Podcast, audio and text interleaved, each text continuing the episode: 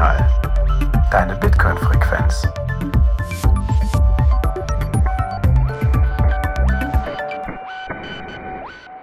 Hallo und herzlich willkommen bei Notsignal, eurer Bitcoin-Frequenz.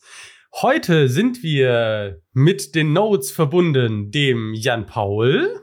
Hi Martin, grüß dich. Und dem Thorsten. Hallo, guten Abend. Und wie der Jan Paul schon sagte, mir, dem Martin. Es geht um das Thema Value for Value, Podcasting 2.0 und äh, moderne Konzepte rund um das Thema Podcasting. Aber wir haben ja schon mal eine Folge, eigentlich mehr als eine Folge zum Thema Value for Value gemacht. Heute geht es um die operative Umsetzung für das ganze Thema, vor allen Dingen Podcasting 2.0. Wie machen wir das? Wie setzen wir das Thema Value for Value um und teilen einfach mal so ein bisschen, ich will jetzt nicht sagen Best Practices, aber zumindest mal Practices, die glaube ich aber auch ganz gut sind, rund um dieses ganze Thema, um einfach mal anfassbar zu machen, was steckt eigentlich in der operativen Umsetzung von Value for Value mit drin. Wir sind logischerweise ein Value for Value Podcast. Wir freuen uns natürlich auch, wenn ihr dieses Thema Value for Value mit uns zusammen lebt.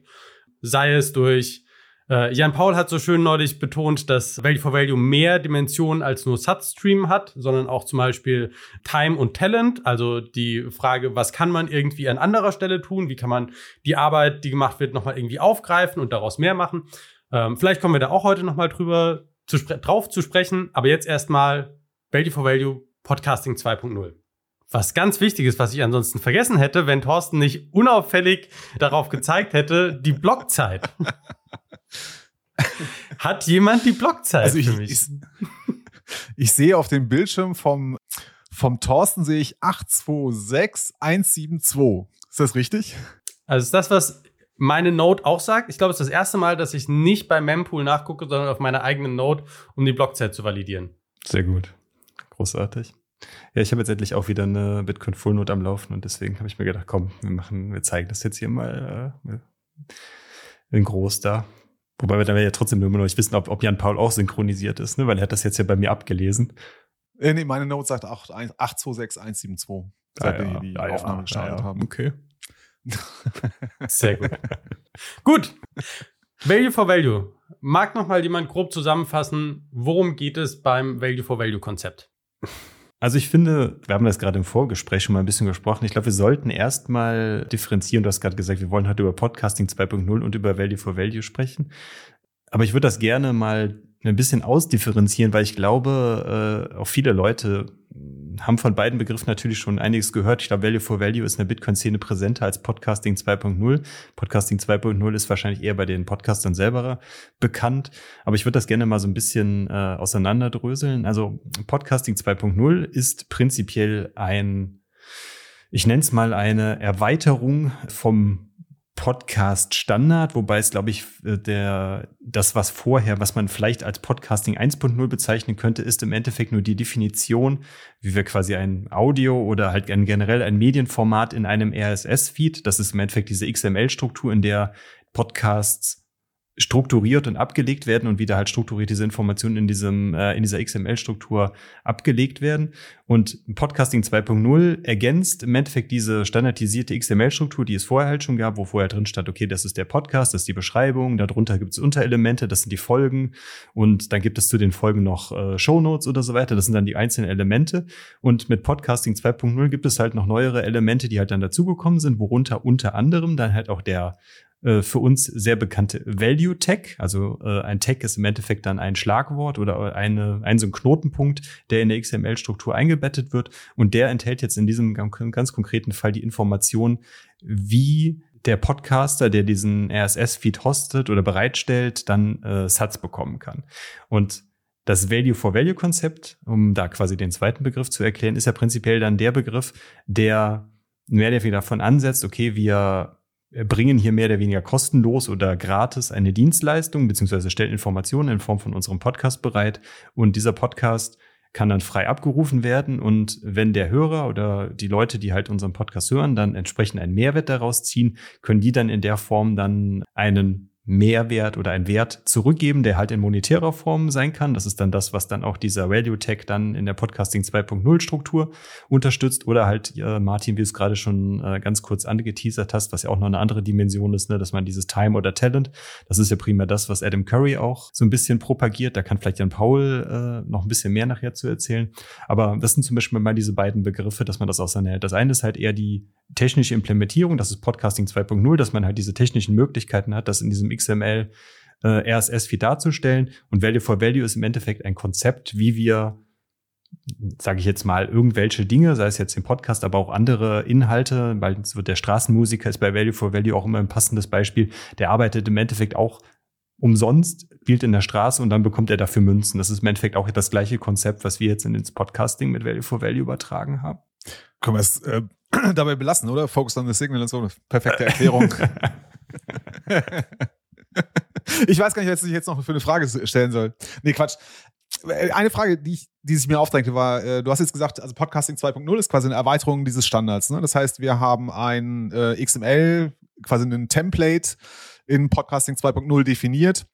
Und da sind unter anderem diese Tags wie zum Beispiel Value for Value und noch weitere drin enthalten. Nur Value. Äh, Ganz, Entschuldige, können denn Podcast-Player, die noch nicht diese Podcasting 2.0 Erweiterung kennen, trotzdem diesen RSS-Feed benutzen? Oder brauchen wir dann zwei quasi zwei äh, RSS-Feeds, die wir bespielen müssen? Ja, das ist, glaube ich, ein gut, das ist eine sehr gute Frage und ich glaube, das kann man relativ gut auch mit der Funktionsweise, wie das auch bei einem Bitcoin Softfork funktioniert, vergleichen, dass man halt dann alte, also Legacy Nodes hat und vielleicht dann auch äh, Sacred Nodes. Und wenn wir dann, äh, wir haben jetzt das Sacred Update gehabt und Legacy Nodes sehen, glaube ich, diesen Teil einfach. Also sie gucken, also die sind einfach nicht darauf getrimmt, nach diesen XML-Text zu suchen. Und genau das Gleiche ist es im Endeffekt dann auch, glaube ich, jetzt beim beim Podcast. Natürlich jetzt zum Beispiel Spotify oder äh, Apple Podcast sind alles Podcasts, die mit Podcasting 2.0 sehr, sehr wenig bis gar nichts anfangen können. Dementsprechend aber können sie trotzdem, unser Podcast zum Beispiel davon gehört werden das ist zumindest meine, meine, meine Meinung oder wie ich denke, dass es so sein wird, die ignorieren einfach diese Tags, weil sie sie nicht kennen. Die suchen einfach nach der Standardstruktur und das, was da als Ergänzung dran ist, das wird einfach ignoriert. Mhm. Da hängen ja auch eine Menge Zusatzfunktionalitäten dran. Ne? Also, damit du überhaupt in der Lage wärst, Satz zu streamen, müsstest du es ja nicht nur lesen können, das ist ja noch der einfachste Teil, sondern du müsstest ja auch tatsächlich irgendwie eine SAT-Infrastruktur, eine quasi Wallet-Infrastruktur oder ähnliches bereitstellen, damit du in der Lage bist, Satz zu streamen. Genau. Du hast ja, du hast auf der einen Seite hast du ja dann den, den, ich, ich nenne ihn jetzt einfach mal den Hoster, der dein RSS-Feed für dich hostet. Der muss in der Lage sein, dass der dein RSS-Feed so an die Podcast-Player ausspielen kann, dass darin dann halt diese Podcasting 2.0 unter anderem halt, wie auch gesagt, dieses Value Tag damit ausgespielt wird. Und dann hast du auf der anderen Seite die Podcast-Player, wie zum Beispiel Fountain, Breeze oder Castematic, die dann mit diesen Informationen umgehen können und da natürlich dann auch, wie du es gerade richtig gesagt hast, eine Infrastruktur erstmal bereitstellen müssen, dass man dieses SAT-Streaming da überhaupt dann halt äh, auch verarbeiten kann oder halt überhaupt auch durchführen kann. Das ist ja ein Standard, ne? Der ist also von, du hast gesagt, von Podcast Index wird diese Standardisierung vorangetrieben. Genau. Das ist dieser sogenannte Podcast Namespace. Können wir auch gerne mal verlinken. Da gibt es auf GitHub auch eine, eine, Dokumentation. Also das wird auch öffentlich weiterentwickelt. Können wir aber auf jeden Fall mit, äh, mit in die Shownotes reinpacken, dass er da, äh, wen das interessiert, mal, mal reinschauen kann. Und da sind dann halt genau dann diese XML, also diese Text dann halt beschrieben, von dem wir jetzt gerade die ganze Zeit gesprochen haben. Und ist das Payment Bitcoin exklusiv oder könnte man da theoretisch auch, was weiß ich, eine PayPal-Adresse oder sonstiges hinterlegen und jemand könnte einen Podcast-Player bauen, der das entsprechend ausliest? Grundsätzlich ist es, äh, hast du natürlich diese Tags, die es da halt gibt. Und ich glaube, es gibt dann äh, in diesem Standard, also Stand jetzt, natürlich so wie der Standard jetzt ist, gibt es da, glaube ich, nur bestimmte Arten, was man da für Informationen halt reinschreiben kann. Äh, aber auf der anderen Seite kannst du, klar, kannst du da natürlich dann auch dann, wir haben, es gibt, glaube ich, zum Beispiel ein Feld, wo man dann den Public Key von der Lightning Node reinträgt. Und da könnte man prinzipiell ja genauso einen, äh, PayPal-Adresse oder sowas eintragen. Du brauchst natürlich dann nur eine, wieder dann auf der Podcast-Player-Seite die Infrastruktur oder eine Logik, die diese Informationen dann ausliest und entsprechend anders verarbeitet, als sie ursprünglich gedacht war. Klar kannst du das natürlich irgendwie ja, missbrauchen ist, der, ist die falsche Bezeichnung, aber zumindest anders nutzen, wie es eigentlich gedacht war. Aber theoretisch wäre, könnte das wahrscheinlich schon so funktionieren. Aber Stand jetzt ist es halt auf, auf Bitcoin ausgelegt, weil die Leute, die das entwickelt haben, auch wirklich auch Bitcoiner sind. Und weil es auch vernünftig ist. Was sind denn die Vorteile für einen Podcast, die durch dieses Thema Podcast, Value Streaming und Value for Value im Podcast entstehen? Wir können ja mal ein bisschen von, von vorne anfangen. Also grundsätzlich ist das ja wir haben gerade eben schon darüber gesprochen, das ist ein Monetarisierungsmodell in irgendeiner Form. Ne? Also wir können damit, auch wenn wir nicht den, den Vorwand haben, damit Geld zu verdienen, ist es trotzdem ja eine Art und Weise, dass man Spenden erhalten kann. Und ich finde, Spenden ist auch eine, auch eine Art der Monetarisierung in irgendeiner Form. Ob das jetzt reicht, um den Lebensunterhalt zu bestreiten, sei jetzt mal dann dahingestellt, aber zumindest ist man in der Lage, da über den Podcast irgendwelche Umsätze und in dem Fall von, von Spenden zu generieren. Und das ist halt der, der eine Aspekt. Und ein anderer Aspekt bei Podcasts ist ja meistens das Werbemodell, ne? dass man halt Werbung, also einen Werbepartner an Bord hat und der dann äh, irgendwie ja, den, den Podcast sponsort und man ist dann verpflichtet, sich dann als, äh, als Podcast in irgendeiner Form Werbung zu schalten oder halt irgendwelche Links zu setzen oder ja, den Werbepartner irgendwie regelmäßig zu featuren, keine Ahnung was. Ne? Da gibt ja unterschiedliche Modelle dafür, wie man das halt machen kann. Ist jetzt ja bei uns bei Notsignal nicht so, deswegen habe ich da jetzt auch nicht so viel Erfahrung mit, aber zumindest dann die andere Seite ist es natürlich, wenn man das halt dann über diesen Spendenaspekt halt macht, ist man natürlich erstmal komplett unabhängig von irgendeinem Werbepartner. Das heißt, man läuft nicht in die Gefahr, dass wenn man dann einen Werbevertrag halt hat, dass man dann vielleicht seine Inhalte verändert, weil man vielleicht denkt, okay, wenn ich jetzt hier kritisch dann über irgendein Thema spreche und meinem Werbepartner gefällt mir das nicht, dann cancelt er meinen Vertrag und quasi meine Einnahmequelle fällt dadurch weg. Wenn ich hm. das Podcasting dann als Haupteinnahmequelle generell halt mache, ist es natürlich noch schlimmer, weil dann existenzielle Probleme vielleicht dadurch sogar auftreten können. Das heißt, man gibt sich da in diese Art von Abhängigkeit. Und das ist dann auch dann der, der schöne Aspekt, den man jetzt dann bei diesem Konzept halt hat, man, weil man halt auf diese Spendenbasis halt geht, aber gleichzeitig, ja, Bitcoin als Layer, als Provider dafür halt nutzt. Das heißt, ich hatte gerade schon mal gesprochen, wenn man Spenden bekommt, das gibt's ja auch in der klassischen Podcasting-Welt, die auf Spenden angewiesen sind. Die sagen dann natürlich, die packen da irgendwie einen PayPal-Link oder irgendwie einen äh, Patreon oder sonst irgendwie sowas. Aber da hat man halt genau das Problem, dass man da halt wieder zentrale Dienste hat, die einem wenn man sich halt komplett, in Anführungszeichen, aus deren Sicht daneben benimmt, können sie ja die auch sagen, nö, wir zahlen dir deine Spenden nicht mehr aus, weil du hier irgendwie, äh, weiß ich nicht, staatszersetzende Inhalte in deinem Podcast verbreitet oder sowas, wie auch immer. Ne? Aber das ist, ist, ist, ist ja in den letzten Jahren durchaus immer schon mal wieder passiert. Und das ist natürlich dann der Vorteil, wenn man da dann auf ein offenes Netzwerk halt setzt, was prinzipiell eher zensurresistent ist, wie jetzt Bitcoin oder in dem Fall jetzt dann ganz konkret dann halt äh, das Lightning-Netzwerk. Und und dass man sich so dann mehr oder weniger ein bisschen unabhängig vom klassischen Finanzsystem dann halt auch eine Einnahmequelle aufbauen kann. Oder zumindest dann eine Kompensation für die Arbeit, die man äh, im Podcast hm. hat. Ich finde, was auch ein wichtiger weiterer Aspekt ist, ist dieses ganze Thema Community Building. Also natürlich auch das könntest du theoretisch mit PayPal und Patreon und was nicht alles machen. Aber dieses Thema Community Building, wo du quasi von deinen Hörern direktes Feedback bekommst, mit einem Value-Signal, also wie viel ihnen dieses Feedback dir zu geben auch wert war oder ist vielleicht nicht ganz richtig, aber zumindest zu einem Teil siehst du, wie stark die Leute bezüglich irgendwelcher Dinge, also wie stark die Emotionen zu bestimmten Dingen sind, je nachdem, ob das eher ein größerer Boost ist oder nicht.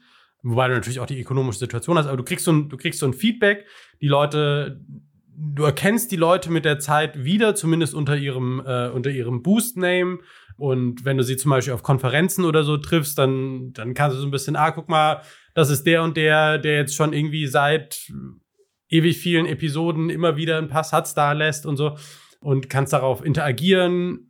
Wir kommen ja später auch nochmal darauf, was wir mit diesen Boosts, wie wir mit diesen Boosts umgehen. Ne, da haben wir ja diese Boost-Folgen. Also ich finde, dieser Aspekt Community Building ist neben diesem Zensurresistenz und, fin und Finanzierungsmodell ein enorm wichtiger Aspekt. Mhm.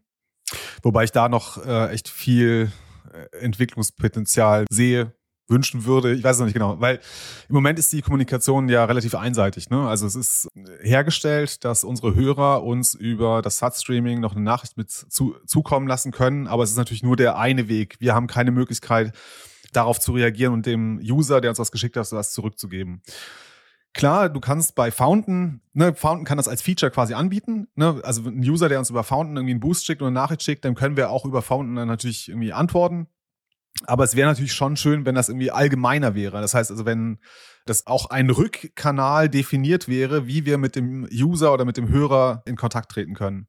Das wäre noch schön, um das ganze Thema Community, Interaktion ne, noch einen Schritt weiterzubringen. Aber haben wir das nicht? Also in Form unserer Boost-Folgen?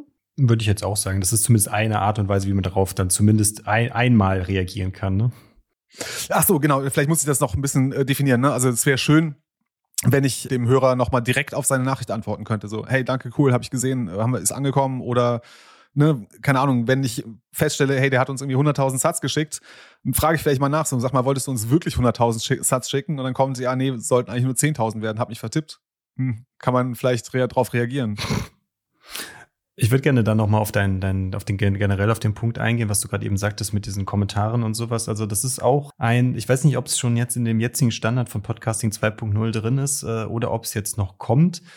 Äh, aber das, das ist, das, das läuft unter dem Schlagwort Cross-Platform Kommentierung, also dass man plattformübergreifend Kommentare angezeigt bekommt. Das Problem ist ja ein bisschen, äh, da glaube ich, muss man so ein bisschen die Infrastruktur von oder die Struktur von Podcasts auch erklären, weil du spielst deinen RSS-Feed halt aus und dann halt kann, kann jeder beliebige Player mit diesem RSS-Feed halt arbeiten. Und je nachdem, wie du es gerade auch beschrieben hast, Jan Paul mit Fountain zum Beispiel, kann da jemand darauf antworten dann. Aber das heißt ja noch lange nicht, das heißt, wenn wir in irgendeinem, bei Spotify oder irgendeinem anderen Player, keine Ahnung, irgendwie auch eine Kommentarfunktion halt haben, dass das da auch genauso angezeigt wird. Da gibt's halt einfach keine Strukturierung für, die das halt erlaubt, dass man diese diese Kommentare zwischen den Plattformen in Anführungszeichen synchronisiert. Und das ist zum Beispiel auch was, was da jetzt dann noch kommen soll, damit man halt so eine, ja, sag ich mal, eine playerübergreifende Kommunikation dann halt äh, auf die gesamten Feed hinweg dann erlaubt, dann halt ermöglichen soll. Das ist super spannend, weil wenn du dir das anschaust mit wie die ganze SEO für Podcasts funktioniert, ne? Es war mir am Anfang auch gar nicht so klar, aber Podcasts haben ja auch eine Search Engine Optimization drauf. Das geht von der Tonqualität, die untersucht wird und die dann darüber entscheidet, wo dein Podcast angezeigt wird im Ranking, über das Tagging. Äh, nicht alle Plattformen oder also Hosting-Plattformen unterstützen auch verschiedene Tags. Zum Beispiel waren wir jetzt ganz lange bei Anchor beziehungsweise bei Spotify und da kannst du zum Beispiel nicht sowas hinterlegen wie Speaker-Tags und Speaker-Tags sind aber wichtig, weil wenn du einen Speaker-Tag hinterlegst, dann kann ich zum Beispiel nach einem Namen suchen und finde alle Podcasts mit dem Namen. Und sonst läuft es halt nur über den Titel oder über die Show Notes und wird aber viel niedriger gerankt und sowas. Und ganz viele gehen ja da drauf, dass die vor allen Dingen bei Apple Podcasts, weil das so zusammen mit Spotify, aber eigentlich sogar noch mehr, der Standard ist, auf Kommentare gehen, weil die Kommentare und wie viele Kommentare du hast und die Ratings und wie positiv das ist und so weiter bei Apple Podcasts SEO-technisch enorm viel zählen. Soweit, dass es halt auch sowas gibt wie wie so Events, wo sich verschiedene Podcasts zusammentun und sagen, ne, in den nächsten 24 Stunden hören wir alle ein paar Episoden von den anderen und schreiben uns positive Kommentare auf Apple Podcast, um das halt zu boosten. Klassisch, ne? Wenn, wenn es ein Problem gibt, findet sich dafür irgendeine Lösung. Kann man dafür nicht einen Bot programmieren, der sowas macht?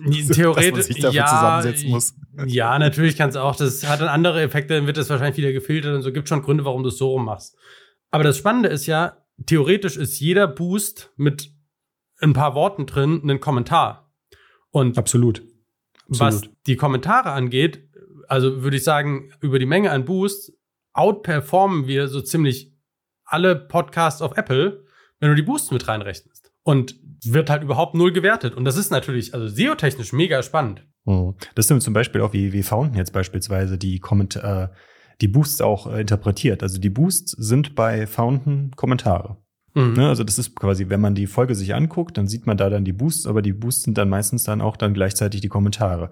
Und man hat die sogar die Möglichkeit, ist mir jetzt aufgefallen, hatte ich jetzt, jetzt auch gesehen, weil ich mich die Tage jetzt ein bisschen mehr mit Fountain beschäftigt habe. Man kann auch als anderer Community-Teilnehmer von Fountain, das ist natürlich auch alles wieder in der Fountain-Bubble selber, ist natürlich auch wieder so ein bisschen Wallet Garden, mehr oder weniger in Anführungszeichen. Ist jetzt halt immer die Frage, wie gut das dann so ist. Aber man kann auch als anderer User dann auf den Boost dann auch antworten. Also, dass man da dann auch einen Kommentar zu schreibt, der auch witzigerweise wieder dann zehn Satz kostet, um auf diesen Kommentar zu antworten. Und den bekommt dann, glaube ich, der ich weiß gar nicht, wer ihn dann bekommt. Ich glaube, der Empfänger, also der, der Kommentator, der, der ursprüngliche Booster bekommt dann, der, der kommentiert wurde, der bekommt dann, glaube ich, diese 10 Satz oder so.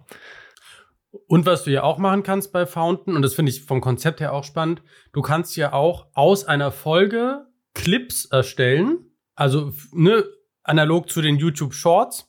Und diese einzelnen Clips, wenn die wiederum gehört werden und auf den Satz gestreamt werden, kriegst du als Ersteller des Clips einen Anteil, den glaube ich sogar, das müsstest, weiß nicht, ob du das dir schon mal angeschaut hast, den glaube ich wir als Podcaster festlegen, wie viel der kriegt oder es wird von Fountain festgelegt. Aber das heißt, wenn du einen Clip erstellst, kriegst du quasi, das ist so ein bisschen unterstützt, geht in diese Time Komponente, dann kriegst du, wenn andere Leute diesen Clip hören, kriegst du Satz dafür und der ursprüngliche Podcast kriegt halt auch Satz dafür. Hm.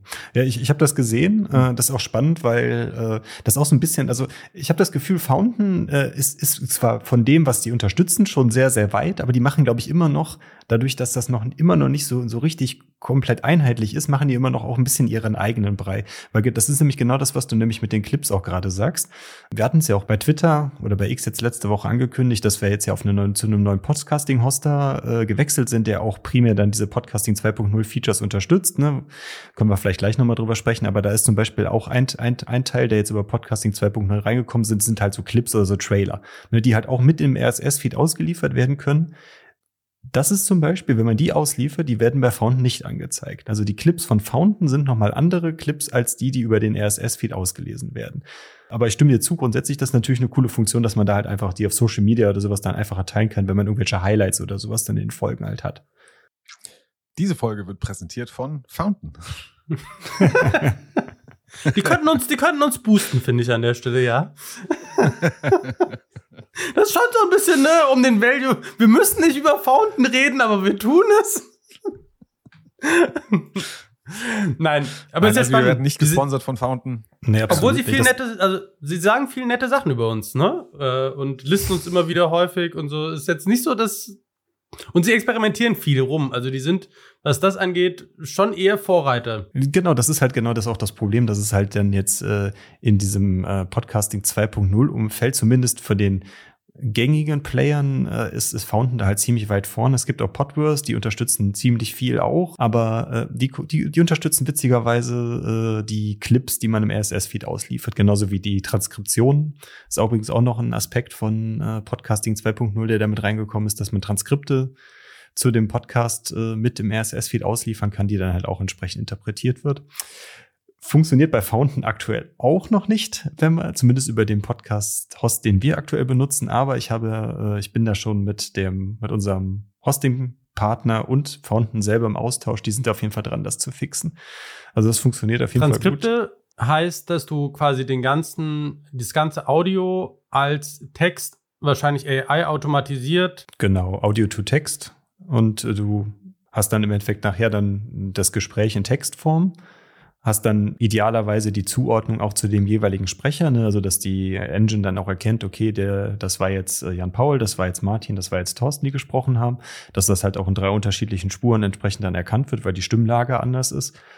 Und dann wird das entsprechend dann halt äh, in so einem Gesprächsverlauf, wie man das wahrscheinlich schon mal gesehen hat, bei anderen mhm. Transkripten dann äh, so aufgedröselt. Und das wird dann auch Teil, das machen wir jetzt ja auch schon äh, jetzt mit dem neuen Hosting-Service, das wir jetzt, glaube ich, die letzten 20, 20, 25 Folgen habe ich jetzt alle mal transkribiert, äh, konnten wir auch mit dem neuen Hosting-Partner ganz gut machen und äh, zwar über AI, also automatisch generiert dann, aber äh, es ist besser als nichts und das wird dann auch jetzt bei uns dann über den RSS-Feed ausgeliefert.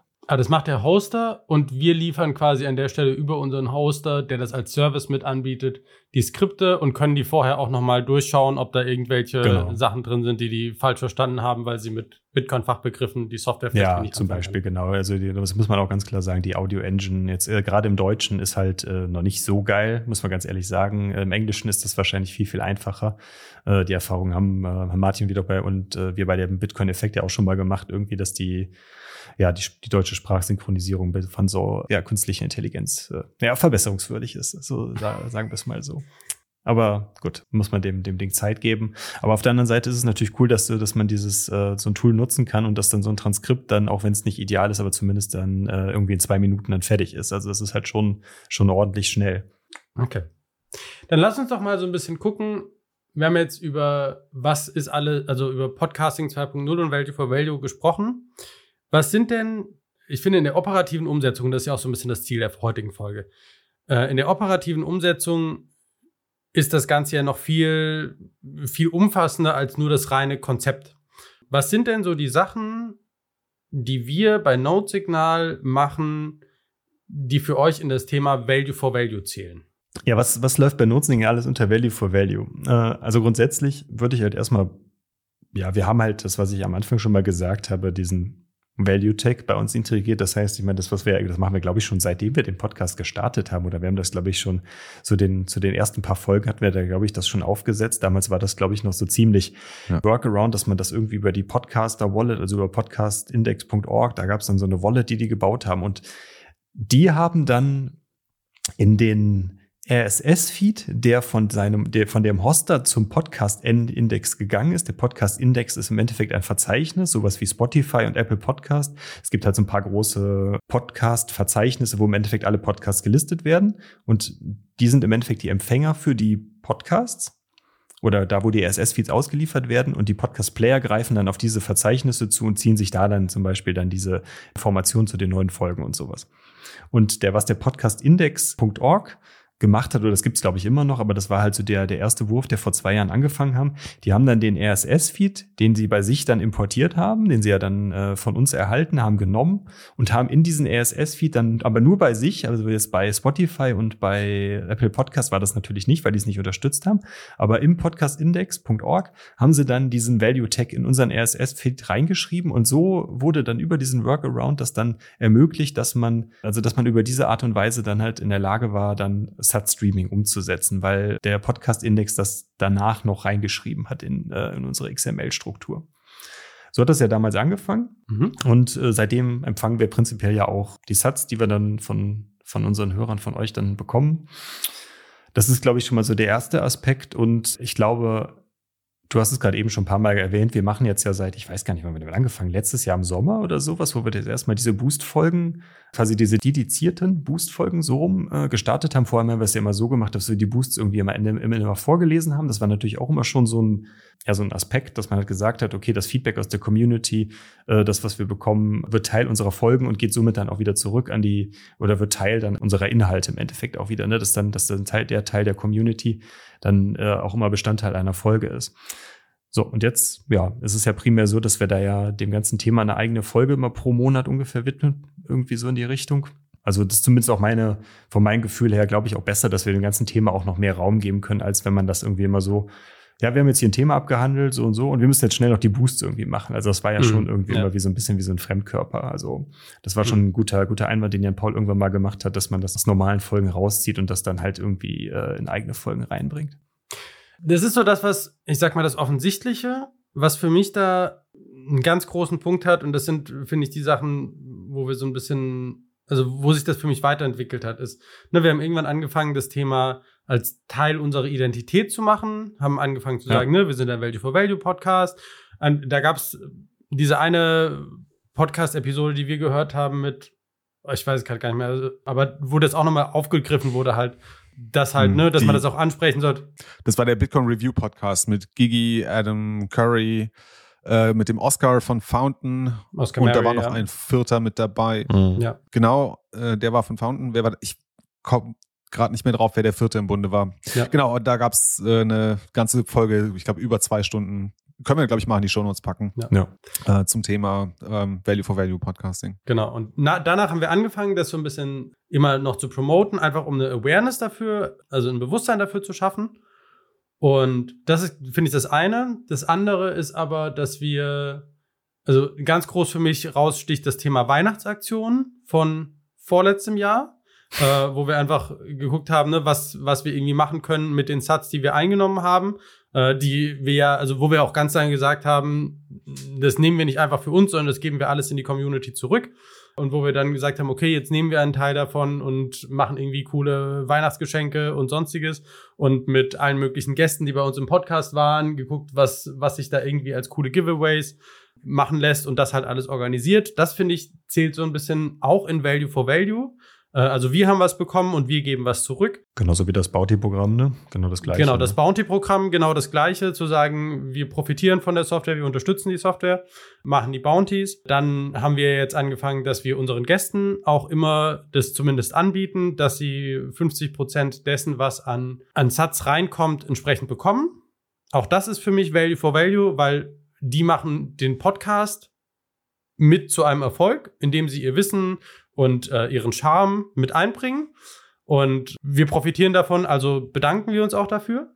Und das ist für mich auch Value for Value und auch, dass wir dieses Thema angefangen haben mit Schnittkompensation. Dass derjenige, der die Folge schneidet, was ja auch eine Menge Arbeit ist, finde ich es auch Value for Value. Auch wenn es was komplett internes irgendwie ist, ist es trotzdem, also für mich als jemand, der nicht schneidet, ich muss mich nur hier hinsetzen, meinen Gedanken freien Lauf lassen, vorher vielleicht noch ein Dokument vorbereiten mhm. und, und, und das und die Folge hört sich am Ende geil an und das ist ein Mehrwert und für diesen Mehrwert eine Kompensation ist irgendwie auch für mich Value for Value. Also da würde ich ganz kurz einhaken, weil also der Unterschied äh, von Value for Value zu dem, was wir äh, intern bezahlen für, das, für die Post-Production, das ist für mich ein Unterschied. Der Thorsten und der Kalzo, die bei uns ja die Post-Production machen, die liefern eine Leistung ab. Ne? Und, und die Leistung ist, wir nehmen auf und ab dann haben wir nichts mehr damit zu tun und die Folge wird veröffentlicht, gut geschnitten, Intro, Outro rein, Kapitelmarken gesetzt, ich weiß nicht, überall hochgeladen, also nicht überall hochgeladen, einmal hochgeladen, was auch alles dazugehört. Ne? Das ist also eine, eine Leistung, die sie bringen, die wir bezahlen, die wir angemessen bezahlen. Value for Value ist da anders, denn wir stellen den Inhalt quasi kostenfrei zur Verfügung. Auch unsere Gäste tun das, die stellen es kostenfrei zur Verfügung. Und die Frage ist halt an den Hörer, hey, wenn es dir einen Mehrwert gebracht hat, kannst du doch mal drüber nachdenken, ob du nicht auch einen Wert zurückgeben willst. Aber warum ist das anders? Weil wir mit Thorsten und Kalzo quasi einen Vertrag geschlossen haben. Wir haben denen zugesagt, ihr bekommt einen fixen. Das ist schon vor, vor ne, für eure Dienstleistung ne? bekommt ihr eine Genau. Genau, also es wäre, es, wäre, es wäre eher so, also Value for Value wäre eher, ich schneide das einfach so, ohne dass ich dafür was bekomme oder kalt, so wie auch immer. Und wenn ihr mir dann irgendwas dafür gebt, weil ihr sagt, boah, voll die geile Folge, voll geil produziert. Hier, das, also genau. das hat sie, also dann, dann wäre es Value for Value. Oder wenn halt irgendwie Aber explizit. Also das ist ja. es doch insofern, als du hast, also bevor, bevor du den ersten Sat für die, ja, bevor du den ersten Sat, ja, ja, ich verstehe, wo, ich verstehe, was du meinst, aber bevor du den ersten Sat für einen Schnitt jemals bekommen hast, hast du schon über 100 Folgen geschnitten. Und insofern, du hast das gemacht, unabhängig davon, ob du was bekommen hast oder nicht. Und wir haben irgendwann gesagt, das ist nicht fair, du hast da mehr, Mehraufwand und wir würden gerne, dass du für diesen Mehraufwand entlohnt wirst. Und dass du dafür eine Kompensation bekommst und haben das dann eingeführt. Es ist nicht eine Einmaltransaktion, aber die, die ganze Entwicklung, finde ich, ist, du hast es gemacht, weil du es für das Richtige gehalten hast. Und wir haben gesagt, okay, und wir wollen, dass du dafür was bekommst. Oder ihr. Ja, aber dann ist ja alles, also dann ist auch irgendwie, keine Ahnung, die Fleischfachverkäuferin ist dann auch Value for Value, wenn ich sie dafür bezahle, dass sie mir. Äh, nee, weil die gibt dir das Fleisch nicht, wenn du es nicht. Die, die, achso, dass sie dich berät, meinst du? Ja, und dass sie das, also. Also die gibt dir ja das Fleisch nicht, wenn du ihr kein Geld gibst. Der Thorsten schneidet auch nicht mehr, wenn wir ihm kein Geld mehr bezahlen. Das würde ich in Frage stellen. ich glaube, der würde auch schneiden, wenn er, weil das ist ja, die, die Überlegung ist ja jetzt momentan auch gerade, da greifen wir ein bisschen vor, die Überlegung ist ja auch, dass wir sagen, wir gehen von einem fixen Betrag auf einen prozentualen Betrag. Und dann kann es ja sein, dass er schneidet, aber trotzdem kein einziger boostet und er aber gut, das ist eine Feinheitsdiskussion. Das, das wäre Value for Value. Also genau, dann wäre es wieder Value for Value. Das ist richtig. Genau. Ja, wenn genau. wir sagen, hey, wenn ihr dem Thorsten was Gutes tun wollt, der nämlich die ganze Post und Kalzo natürlich, der hier die ganze, die beiden, die die ganzen Post-Production machen, dann bitte äh, schickt uns ein paar Satz. Die kommen nicht bei Thorsten und Kalzo dann an. Oder Kalzo. Ja, mhm. da würde ich zustimmen. Also das, das sehe ich auch so, dass dann in dem Fall dann, wenn das halt eine, also eine erfolgsabhängige Größe halt ist, also beziehungsweise wenn die Folgen, die wir halt gemacht haben, gut ankommen und da irgendjemand etwas boostet und auch mit dem Bewusstsein, okay, da geht halt ein Teil dann auch an denjenigen oder die, also in Kasu oder mich, der halt jetzt dann quasi das ganze, die ganze Nachbearbeitung oder sowas gemacht hat, dann würde ich da zustimmen. Das ist dann Value for Value. Aber jetzt, wo wir es vorher jetzt gemacht haben, eher nicht. Deswegen ist es ja vielleicht sogar noch umso besser, Martin, das, was du gerade angeteasert hast, dass wir das so auf jeden Fall so umsetzen, weil wir ja dann noch mehr diesen Gedanken leben wollen. Sind wir noch mehr Value for Value.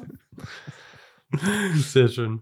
Aber da, wenn du das gerade schon mal ansprichst, dann können wir gerne noch mal, ich weiß nicht, ob du, ob wir da, ob das jetzt so passend, aber da kann ich zumindest noch mal was dazu erzählen. Das ist ja im Endeffekt auch hier dieses Feature, was dann auch mit äh, Podcasting 2.0, also was auch ein Teil von dieser, von diesem Value Tag dann halt ist, dass man neben, äh, dass, dass man halt nicht 100 Prozent als Empfänger beim Podcaster landen muss, sondern dass man halt auch sagen kann, ich spende halt vielleicht 20 Prozent von meinen Folgen, also wirklich jeder kontinuierlich, also auf, auf wirklich auf kompletter Podcast-Ebene, 20 Prozent an irgendeine Organisation, die ich vielleicht unterstützen will. Und ich habe die Möglichkeit, das, was du gerade auch noch gesagt hast, dass wir auf Folgenebene auch noch eine individuelle Einstellung dieses Value-Text oder dieser mehreren Value-Texte-Blöcke bauen kann, dass man halt sagen kann, okay, der, der, der die Post-Production halt macht, jetzt bei der Folge äh, kriege ich 20 Prozent oder wie viel Prozent auch immer dann und nächste Woche schneidet der Karl so eine Folge und bei dieser Folge kriegt der Karl so dann diese 20 Prozent. Also man kann das dann je nach, äh, je nach Folge kann man diese Value-Text dann halt auch individuell dann halt steuern. Hm. Und das finde ich auch spannend, weil ich ich habe vor, weiß nicht, einem Jahr oder so, habe ich Profit First gelesen. Und das ist eine, das ist ein ganz spannendes alternatives Accounting-Modell, wo du im Prinzip nicht hingehst und sagst, das sind meine Kosten und das sind meine Einnahmen und das, was übrig bleibt, sind meine Profite, sondern wo du hingehst und sagst, alles, was an Einnahmen reinkommt, wird entsprechend einem vorher festgelegten Schlüssel verteilt. Und das, was ich dann in meiner operativen Kasse habe, damit muss ich halt irgendwie klarkommen. Und das passt für mich super spannend zusammen, weil du halt vorher, weil wir im Prinzip jetzt in der Lage sind, und das war ja so auch ein bisschen die Idee, die wir jetzt mal angeteasert haben, zu sagen, wir überlegen, was unsere Finanzstruktur als Podcast ist. Also wie viel von dem, was reinkommt, wollen wir für, werden wir brauchen für operative Kosten, also sowas wie ne, hier Riverside-Lizenz, Hoster-Lizenz und so weiter. Äh, wie viel wollen wir an die Gäste geben? Wie viel wollen wir ans Bounty-Programm geben? Wie viel wollen wir für offene Community-Projekte, Sticker, Flyer, whatever irgendwie machen? Wie viel wollen wir für den Schnitt machen und so weiter? Und können das im Prinzip vorher einstellen und damit quasi so ein bisschen über diesen diesen Pod, also über diesen Value Tag einen Teil unserer Finanzen abbilden. Und das finde ich, da komme ich, da kommt vielleicht wieder so ein bisschen das Business-Nerdige von mir durch, aber das finde ich halt mega spannend, weil es dem eine neue und für mich auch eine neue Ernsthaftigkeitsdimension gibt, wenn du sagst, du baust deinen Podcast auf und der Erfolg deines Podcasts befüllt das, was du mit deinem Podcast erreichen willst, automatisch und du kannst es vorher festlegen und dann regelt sich quasi die ganze Buchhaltung hinten raus halb von allein. Würde ich dir, würde ich so, so zustimmen und auch muss man, glaube ich, jetzt auch mittlerweile ehrlich sein, dadurch, dass wir jetzt ja auch nennenswerte Spenden bekommen und auf der anderen Seite aber auch, auch einige Ausgaben halt auch haben, ist es im Endeffekt die einfachste Form von einem Unternehmen. Ne? Wir haben Einnahmen, wir haben Ausgaben und die müssen halt idealerweise irgendwo äh, sich entweder ausgleichen oder dass man halt einen Überschuss halt hat, damit man halt im Endeffekt dann diese Sachen dann wieder in die Community zurückführen kann. Also hm. wir, wir sind ja mittlerweile, glaube ich, so weit schon, dass wir gesagt haben, wir alle operativen Kosten decken wir über die Einnahmen. Was wir halt machen, also ich, mittlerweile ist es jetzt, jetzt, also am Anfang war es noch anders. Das hat sich jetzt ja mittlerweile auch schon wieder geändert. Am Anfang war es ja so, jeder bezahlt halt irgendwie sowas und es läuft halt einfach so nebenher. Irgendwie zum Beispiel die Webseite habe ich irgendwie anderthalb, zwei Jahre irgendwie komplett immer von mir bezahlt. War einfach so. Genauso wie bei den anderen Sachen war es dann ähnlich bei Riverside oder so. Aber jetzt machen wir es ja wirklich, dass wir es konsequent sagen. Alles, was wir an operativen Kosten haben, wird auch durch die Einnahmen vom Podcast gedeckt und alles, was darüber hinaus dann halt kommt, das ist dann das, was dann in die Community auch zurückfließt. Und das muss man vielleicht dann auch dann äh, auch vielleicht an der Stelle auch nochmal dann vielleicht ganz konkret sagen. Klar kann man halt einen es ist sehr, sehr einfach, in der heutigen Zeit einen Podcast zu starten. Ich glaube, die einfachste Art und Weise ist, sich irgendwie ein Handy zu nehmen und da reinzusprechen. Wenn du Glück hast, hast du irgendwie noch so ein externes Mikrofon mit da dran und lädst das bei Spotify oder bei Apple Podcasts hoch. Das ist auch umsonst, das kostet nichts. Und dann hast du quasi deinen Podcast. Also Podcaster werden ist nicht schwierig. Das Problem ist halt dann nur irgendwann dann, äh, wenn man halt dann regelmäßig Podcasts veröffentlichen will und dann vielleicht auch einen gewissen Anspruch an die Qualität hat. Ne? Also sei es jetzt durch Post-Production oder irgendwelche Sachen, die vielleicht dann doch irgendwie lizenziert werden müssen, dann äh, hat man halt dann doch irgendwo, dass man ehrlich sein muss, dass man operative Kosten äh, hat, die halt vielleicht einen, also jemand, der halt gerade frisch mit dem Podcast anfängt, vielleicht nicht unbedingt hat. Ja. Auch, also wenn ich mir anschaue, du hast über die letzten Jahre so viel an der Qualität verbessert und da so viel reingesteckt und auch konzeptionell neu entwickelt. Äh, und bestimmte Sachen davon, also wenn dein Podcast eine gewisse Größe hat, wenn das, wenn auch eine Relevanz hat, also wenn das nicht nur ein Hobby-Podcast ist, das haben wir jetzt zum Beispiel beim Bitcoin-Effekt gemerkt. Und du machst das mit einer Konsistenz, du machst das mit auch einem, mit einem, mit einem Geschäftsinteresse dahinter und mit einer Markenbildung und was nicht alles, dann ist es natürlich nochmal, also dann, dann fängst du an, bestimmte Sachen wie zum Beispiel Schnitt eventuell auch irgendwann auszulagern. Oder wenn du irgendwie einen YouTube-Channel machst, dann ist alleine Thumbnail-Produktion äh, und sowas drumherum ist ja auch Aufwand, den du im Zweifel auch, also entweder machst du ihn selber, dann kostet er dich aber halt deine eigene Zeit oder du beauftragst halt jemanden damit. Und das gibt dir halt so eine Möglichkeit, damit umzugehen und das auch über einen langen Zeitraum aufrechtzuerhalten. Also die meisten Podcasts schaffen es nicht über 21 Episoden. Von daher, wenn du das lange machen willst, und wir sind jetzt bei Episode 160, dann brauchst du einfach bestimmte Systeme, die es dir leichter machen. Ja, absolut. Also kurzer Kommentar dazu, aber ich habe auch gesehen, Jan Paul wollte gerade noch irgendwas zu dem Punkt sagen. Aber ganz kurz, also was du gerade gesagt hast, stimmt natürlich, aber ich glaube, da muss man differenzieren, ob man den Podcast als Hobby in Anführungszeichen halt macht oder ob man das, ob das jetzt im Fall von Nico Ilch zum Beispiel ist, der das für die Ideen quasi sein Podcast und YouTube-Channel mehr oder weniger seine Haupteinnahmequelle dann ist, ne? der dann natürlich auch darauf angewiesen ist, dass das Ding auch performt und für den natürlich dann auch, wenn er Sachen auslagert, dann halt steuerlich dann vielleicht auch günstiger sind, wenn er die Dinge dann nach extern vergibt, weil das dann entsprechend von seinem Gewinnen oder von seinen Umsätzen abziehen kann und so weiter. Solche Möglichkeiten haben wir natürlich jetzt dann halt nicht. Ne? Und das muss man, glaube ich, immer differenzieren dann. Wir sind ja Status quo jetzt immer noch ein Hobbyprojekt. Ne? Und das wird jetzt, glaube ich, auch erstmal noch so bleiben. Äh, und äh, aber Jan Paul, du wolltest eben noch was dazu sagen. Ich wollte noch mal ähm, schärfen, was wir eigentlich alles unter operative Kosten verstehen. Ne? Also das ist Ja. die Software, die wir benutzen, äh, hier das Studio, das wir benutzen, dafür zahlen wir. Wir werden wahrscheinlich demnächst auch für unseren Hosting-Service bezahlen. Also für hier für Podhome werden wir wahrscheinlich bezahlen.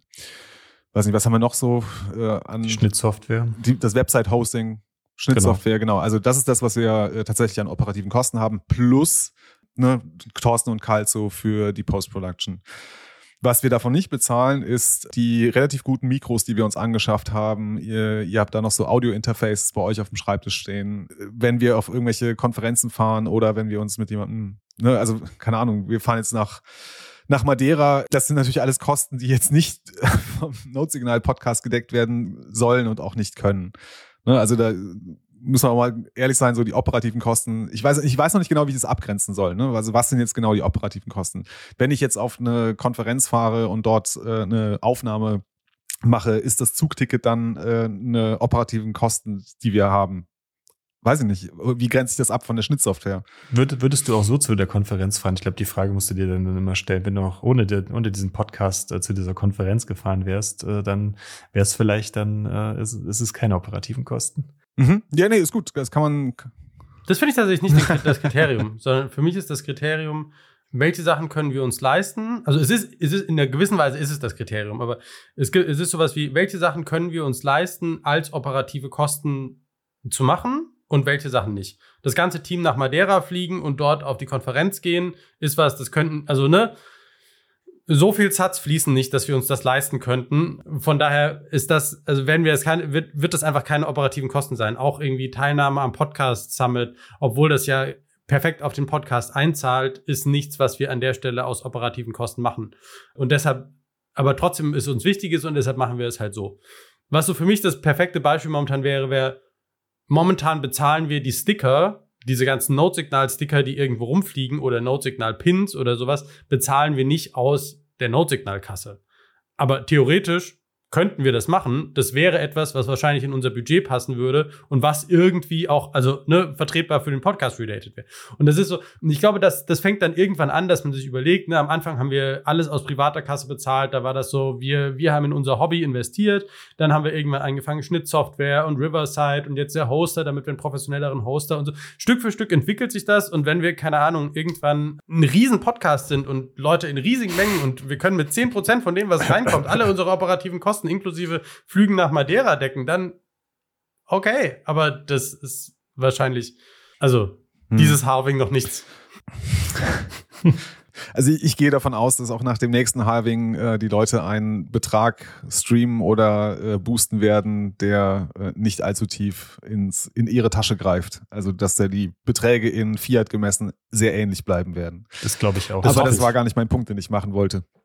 Also, anyway, was mich so ein bisschen nachdenklich stimmt, ist, dass wir gestartet sind mit dem Versprechen, dass wir alles das, was irgendwie übrig bleibt, an Open Source Projekte im Bitcoin Space zurückgeben oder in die Bitcoin Community zurückgeben. Nicht, wir haben, glaube ich, nie dediziert gesagt, es sind nur Open Source Projekte in Bitcoin Space, sondern irgendwie an die Bitcoin Community zurück. Das waren unsere Worte, ja. Und genau, und das, ich würde das eigentlich ganz gerne aufrechterhalten. Ich sehe das Problem, was heißt das Problem? Alles, was wir so an operativen Kosten definieren und äh, ne, mit den Einnahmen decken, geht natürlich auf Kosten dieses äh, Community-Versprechens. Und das stimmt mich gerade etwas nachdenklich. Ich habe noch keine Lösung dafür. Ich finde es angemessen, dass wir natürlich irgendwie so Schnittsoftware und, und diese ganzen Kosten, die wir irgendwie ne, für Lizenzen und was nicht alles haben, dass das irgendwie bezahlt wird. Und auch, ich bin abs ich finde es absolut angemessen, weil ich es sehe, was Thorsten und Karl für eine Arbeit leisten, dass sie auch für die Postproduktion entlohnt werden. Würde aber irgendwie gerne beibehalten, dass immer noch ein Großteil irgendwie zurückgehen soll. ne, für mich ist, mir ist es wichtiger, dass wir Bitcoin fördern, als dass irgendwie das, das Node-Signal größer wird. Das ist mir, das ist für mich zweitrangig. Es ist schön, wenn es passieren würde und vielleicht auch verdient, keine Ahnung.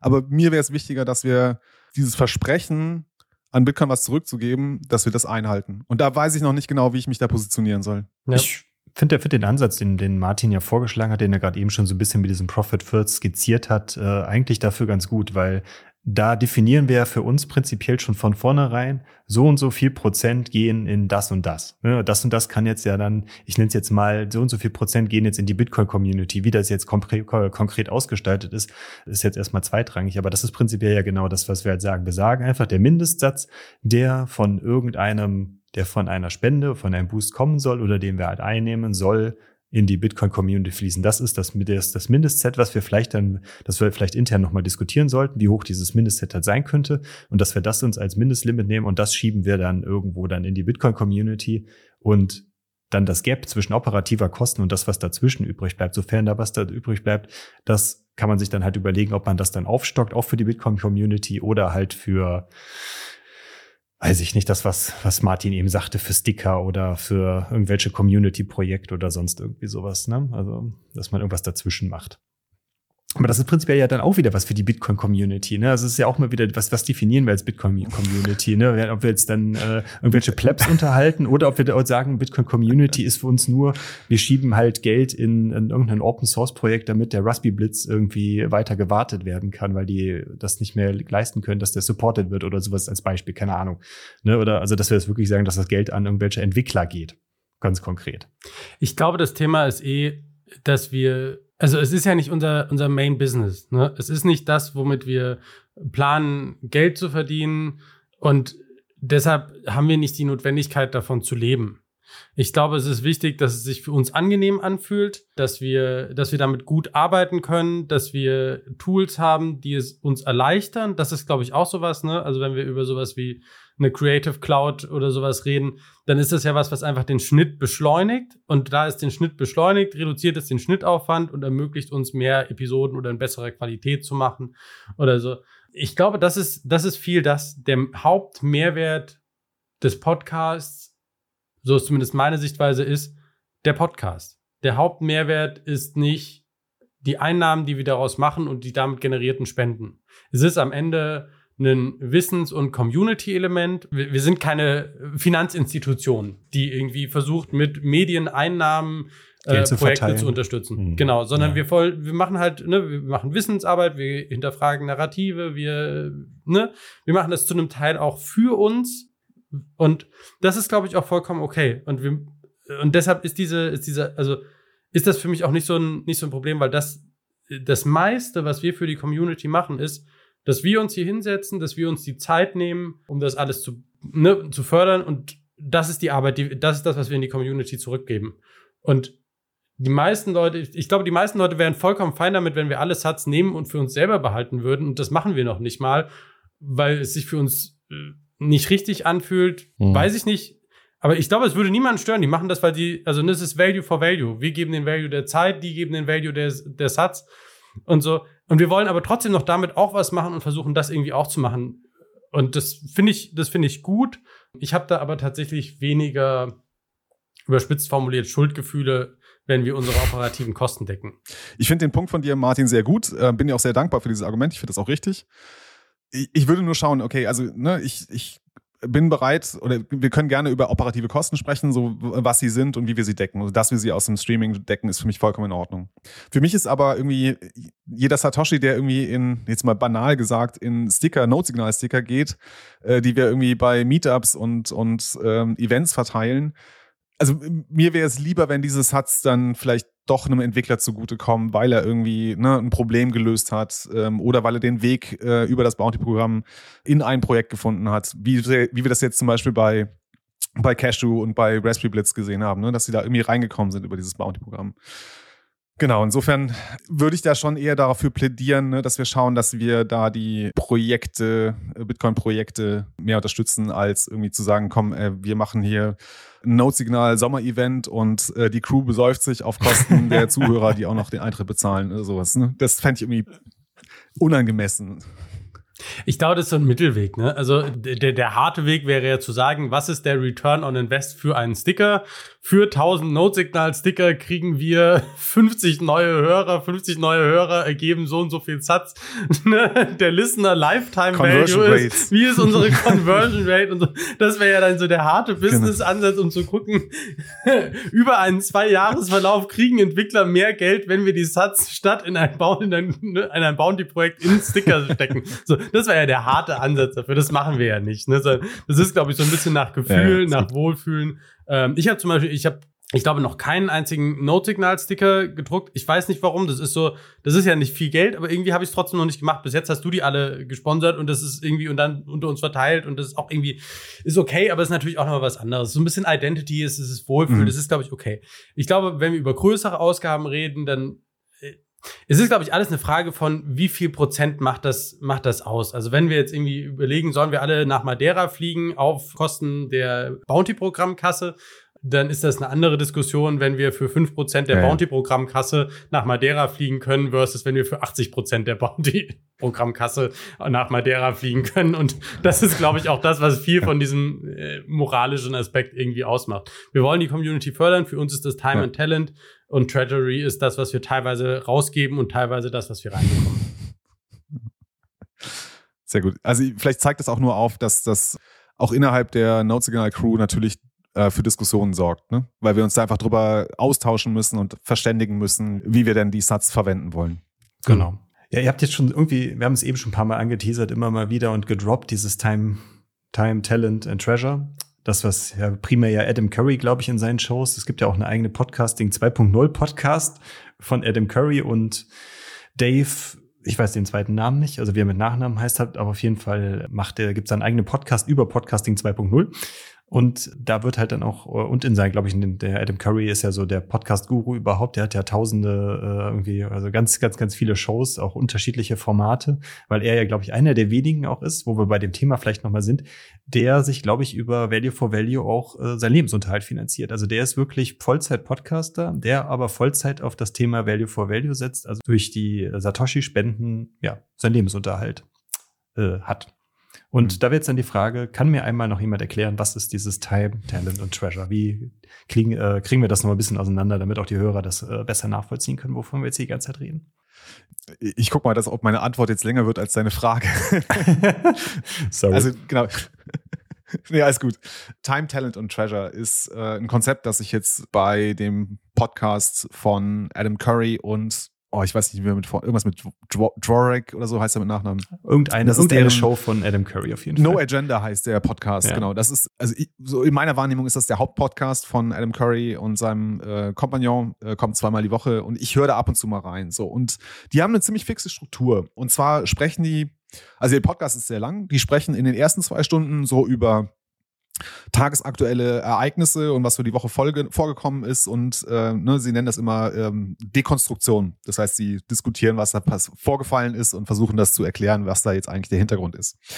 Das ist aber gar nicht so wichtig. Nach diesen zwei Stunden kommt ein Teil, der tatsächlich im Value-for-Value-Gedanken verpflichtet ist. Nämlich, wo sie halt dann zum Beispiel ihre, ihre Boosts quasi vorlesen. Also wenn die äh, Zuhörer ihnen Nachrichten geschickt haben. Und das können Sprachnachrichten sein, das können äh, ne, E-Mails sein und so weiter. Genau, und das Ganze läuft halt unter dem Motto, okay, die Zuhörer sind hier be beteiligt, indem sie Time, Talent oder Treasure beitragen können. Treasure ist natürlich, dass sie äh, ne, Wert zurückgeben, sei es, dass sie irgendwie ein paar US-Dollar schicken oder Substream oder boosten. Alles das fällt unter das, äh, den Begriff Treasure und das ist das, was sie hier bei uns äh, unter Value for Value ja auch kennen.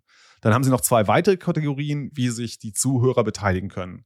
Das eine ist Talent, das heißt, das ist der Aufruf an die Zuhörer, sich irgendwie kreativ zu beteiligen, mit was auch immer sie können. Was mir jetzt in Erinnerung ist, ist, dass zum Beispiel die Zuhörer ne, so für die Kapitel oder ja, die einzelnen Kapitel, so Titelbilder, ne, das, was wir jetzt auch versuchen mitzuschicken, dass sie das kreieren und einschicken und das wird dann quasi in den Podcast, wenn er dann ausgestrahlt wird, wird das dann ne, mit angezeigt. So eine Möglichkeit. Also irgendwie sein eigenes Talent äh, äh einbringen, um den Podcast zu unterstützen, Genau, und natürlich Time. Äh, Sie können natürlich auch irgendwie ne, ein bisschen Zeit zurückgeben. Teilweise ist es wahrscheinlich, ne, den Podcast zu hören, vielleicht auch irgendwie selber irgendwie was beizutragen. Ich weiß es gar nicht. Nee, Time kommt, glaube ich, gar nicht so, so häufig vor. Weiß ich nicht, Time, wenn man da so Weiterempfehlungen oder sowas, dass man halt dann quasi darüber diesen Podcast spricht Nee, nee, bei nee. anderen oder sowas? Vielleicht ist es das. Ich hatte gerade noch mal geguckt im kurzen, also viel ist es halt Sachen, die jetzt in Anführungszeichen kein besonderes Talent erfordern, aber halt einen Zeitaufwand sind.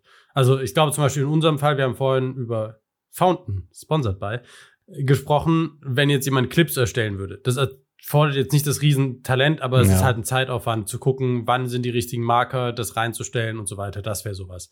Und Talent hat immer auch eine Time-Komponente. Also wenn du was, ne, wenn du super gut bist und was schnell irgendwie machen kannst, dann nicht so sehr, aber ansonsten hat das immer auch eine Zeitkomponente. Also wir hatten ja zum Beispiel auch eine Zeit lang jemanden, der äh, das ganze Thema Social Media Management ein bisschen unterstützt hat. Das würde für mich sowohl in so eine Time- als auch in so eine Talent-Komponente mit reinfallen.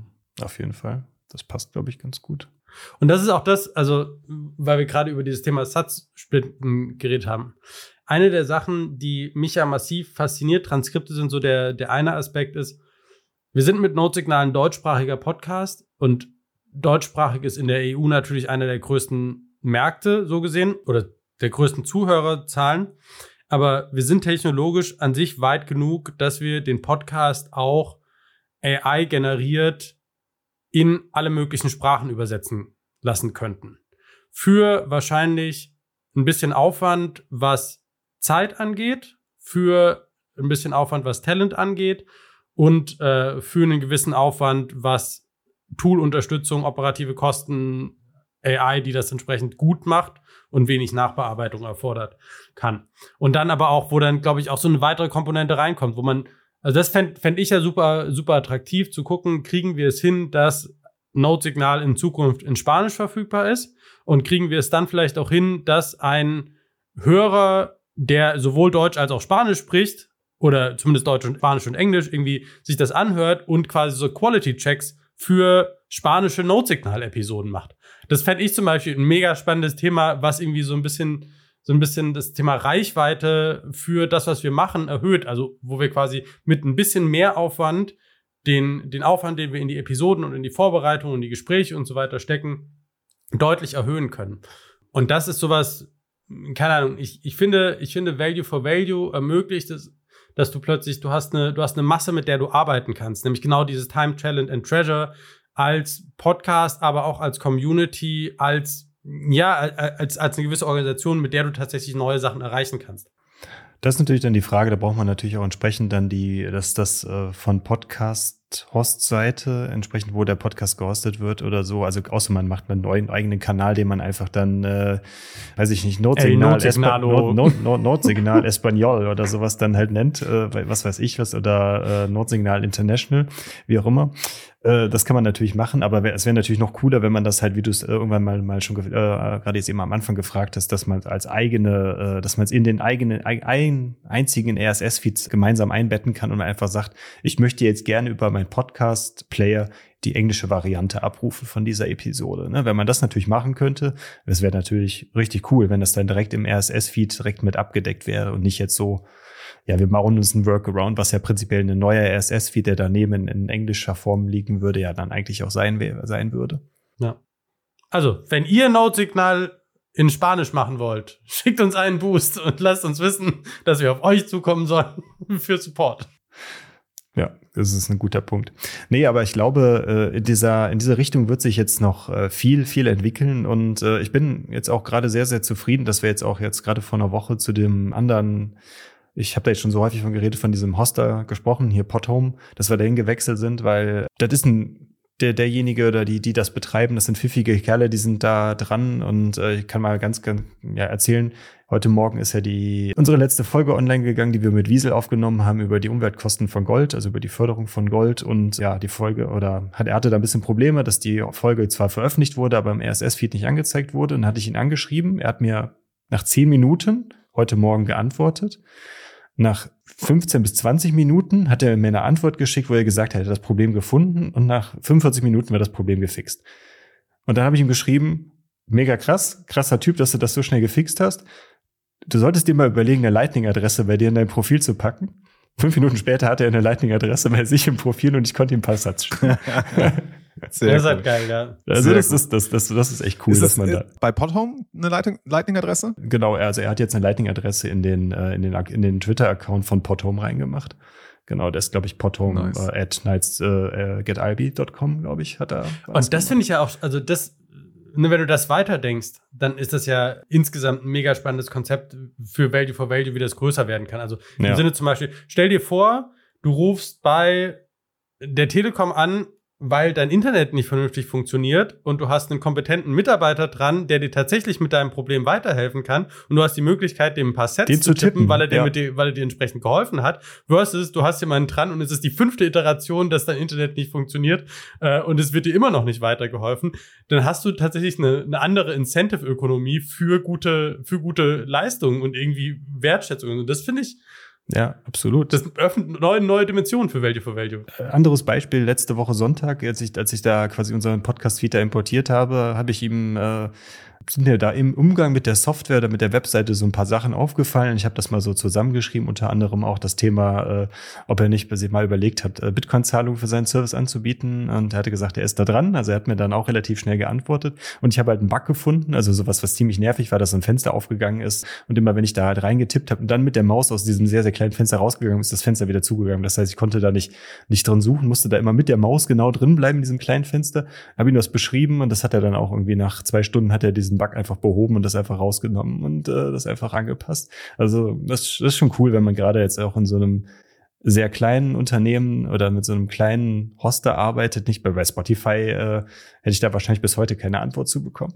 Ja. Ne? Und das, das sind vielleicht dann auch solche Sachen, dass man da halt vielleicht dann eher sich überlegt, dann in Zukunft dann mit so kleineren Dienstleistern, die dann aber auch wieder so diesen äh, Bitcoin oder diesen Podcaster-Gedanken von Unabhängigkeit äh, leben, als ja die Geschäftsmaschinerie Spotify oder Apple dann in dem Fall. Die, die spannende Grenze zwischen Wertschätzung und Schmiergeldern. Aber es funktioniert ja scheinbar ganz gut. Gut. Wir sind schon relativ weit, auch zeitlich. Ich hätte, würde gerne noch auf zwei Punkte eingehen, was wir so an weiteren Elementen rund um das Thema Value for Value angedacht haben. Das eine ist, du hast ja relativ viele Sachen gesammelt ähm, und du machst ja inzwischen auch, also an Erfahrungen und an Möglichkeiten, äh, du hast jetzt neulich einen relativ langen Tweet verfasst über, wie du die verschiedenen Sachen umgesetzt hast, die wir so machen von Kapitelmarken, anderer Hoster und so weiter. Meine, meine Wahrnehmung war, du versuchst so ein bisschen dieses Thema, wie kann man Value for Value operativ umsetzen, nochmal mehr als Wissen in die Community rauszutragen. Ähm, magst du da vielleicht ein bisschen was zu sagen? Naja, also jetzt, hast du auch gerade wieder den gleichen Fehler gemacht wie am Anfang, dass du wieder Podcasting 2.0 mit Value for Value durcheinander geworfen hast, weil, weil das, das, was wir primär ja eigentlich jetzt in diesem Tweet beschrieben haben, das war ja, dass wir jetzt auch diese Kapitelmarken und die Bildchen dann in bei Fountain dann angezeigt haben und so weiter. Das hatten wir ja vorher dann in Online-Podcast-Player dann auch schon zum Teil. Äh, aber das sind ja prinzipiell alles Features, die durch Podcasting 2.0 in das äh, äh, die Podcast-Player reinlaufen und damit hat ja weniger was mit Value for Value zu tun. Aber natürlich ist mm, ja, also im, im, im Bitcoin-Space lässt sich, lassen sich diese beiden Dinge, glaube ich, nicht voneinander trennen. Die gehören ja irgendwie inhärent doch schon irgendwie so zusammen. Und das finde ich dann halt auch, auch wichtig, dass wir, wir haben, klar, wir müssen ganz ehrlich sagen, alle anderen Podcasts sind, sind im Bitcoin-Space sind theoretisch auch Konkurrenten, weil wir konkurrieren theoretisch mit denen um die Zeit der Hörer. Ne? Weil die Hörer haben nicht belieb, haben nicht unendlich viel Zeit am Tag und können nur vielleicht x, x Podcast-Stunden hören und da müssen sie sich natürlich entscheiden, welche, welchen Podcast hören sie heute und wie auch immer. Ne? Aber das heißt ich, tr- aber ich finde trotzdem, wir haben in der, in der deutschen Podcaster-Community immer noch einen sehr guten Zusammenhalt und das finde ich eigentlich auch ganz gut, dass wir da jetzt auch noch mehr zusammenarbeiten untereinander und da ist jetzt auch für heute, also beziehungsweise heute ist Mittwoch, Morgen ist Donnerstag. Morgen ist dann auch das erste Treffen da mit ein paar Podcastern, äh, also podcastübergreifend geplant, wo wir uns dann zu dem Thema mal so ein bisschen zusammensetzen und so ein erstes Kickoff Kickoff-Call machen, wie wir da brainstormen wollen. Was kann man für neue Konzepte über Value for Value machen? Wie kann man die Hörer noch neu, äh, neu in den Podcast irgendwie einbinden? Was kann man halt vielleicht noch für irgendwelche witzige Gimmicks machen, damit man den Hörer noch ein bisschen mehr dann auch dann über dieses gesamte Konzept dann an den Podcast halt bindet? Mir ist dann so als spontane Idee eingefallen, ja, wir könnten halt dem Top-Booster, der irgendwie im Laufe des Monats geboostet hat, der kann dann halt mal bei einer Aufnahme, so wie jetzt hier aktuell, als Zuschauer einfach mal dabei sein und sich das mal angucken, wie das halt so ist, eine Podcast-Folge aufzunehmen. Ne? Hätte für den Hörer den Vorteil, der kriegt uns mal in Anführungszeichen live dann halt bei seiner Podcast-Folge mit und er kriegt dann halt auch in Anführungszeichen diese Inhalte dann halt auch ungeschnitten dann auch als allererster dann ne, bevor vor allen anderen irgendwie ne das wäre vielleicht ein, ein, witziger Weg wie man da halt dann auch so ein paar Incentives schaffen könnte hm. und all solche Sachen also da müssen wir mal gucken was dabei rauskommt und wie wir da dann das dann auch noch breiter in die in den deutschen Podcasting also in den Bitcoin-Podcasting-Space bekommt. Aber was ich auch glaube, das Value-for-Value-Thema oder dieses, dieses ganze Konzept ist ja nicht so was, was sich auf Bitcoin-only bezieht. Das, das ist ja prinzipiell auch ein Thema, was jeden anderen Podcast theoretisch auch betrifft, der sich dagegen entscheidet, Sponsoring anzunehmen, der aber gerne vielleicht eine Vorstellung hat oder vielleicht eine Alternative haben möchte zu eine Spende über PayPal oder halt oder halt oder generell halt irgendwie eine, eine einfache Möglichkeit der Kompensation anzubieten für seine Hörer. Klar, ich stimme dir zu, ist natürlich dann, sind wir natürlich da in der privilegierten Lage, dass unsere Hörer alle auch Satoshis haben, theoretisch, unter Umständen. Was natürlich dann bei äh, jemanden, der halt über äh, Surfbretter oder über Surfen einen Podcast macht, wie jetzt zum Beispiel der Peter bei dir von, äh, von UTXO Solution, da sind natürlich die Hörer wahrscheinlich nicht so Bitcoin-affin, die, äh, die sich da dann über Surfen äh, unterhalten oder, oder sich Surf-Podcasts anhören. Mhm. Ne, aber da ist vielleicht dann gerade dann auch der Weg, dass man da dann halt hingeht, äh, dass man da vielleicht außerhalb des Bitcoin Podcasting-Umfelds auch noch Education anbietet, wie man diese Value for Value oder diese, diesen Value Tech dann bei sich im Podcast integrieren kann und so auch dann in der Lage ist, Bitcoin zu empfangen. Oder Spenden ja. in dem Fall.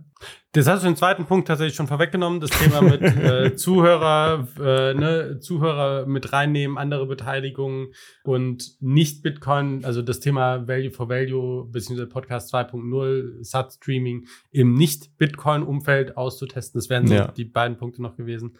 Aber gut. Genau, da hatten wir beide ja auch schon der, der letzte Mal in unserem Call ja auch schon überlegt, wie wir da irgendwie vielleicht dieses Jahr auch noch was machen können. Ne? Also außerhalb von. Ne? Wir werden es sehen. Mal gucken. Und auch was, was, was wir jetzt hier bei Notsignal jetzt dann noch umsetzen werden, das ist natürlich dann auch alles, was da dann aus diesem Brainstorming Podcast übergreifend rausfällt. Da werdet ihr auf jeden Fall dann, äh, denke ich, ja, ihr werdet es dann sehen, wenn dann halt diese Sachen dann äh, wirklich dann mal kommen. Sehr schön. Gut. Haben wir noch irgendwas Wichtiges vergessen? Ich glaube nicht. Ich glaube, wir haben, ich habe, ich sehe die Zeit heute nicht, aber ich glaube, wir haben schon genug geredet oder ich habe heute genug geredet.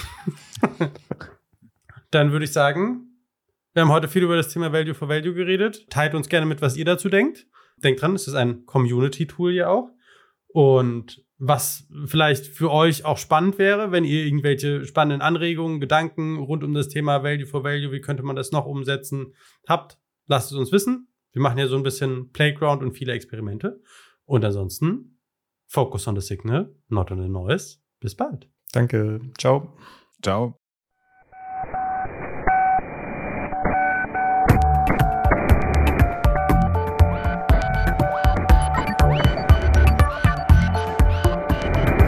Notsignal. Focus on the signal, not on the noise.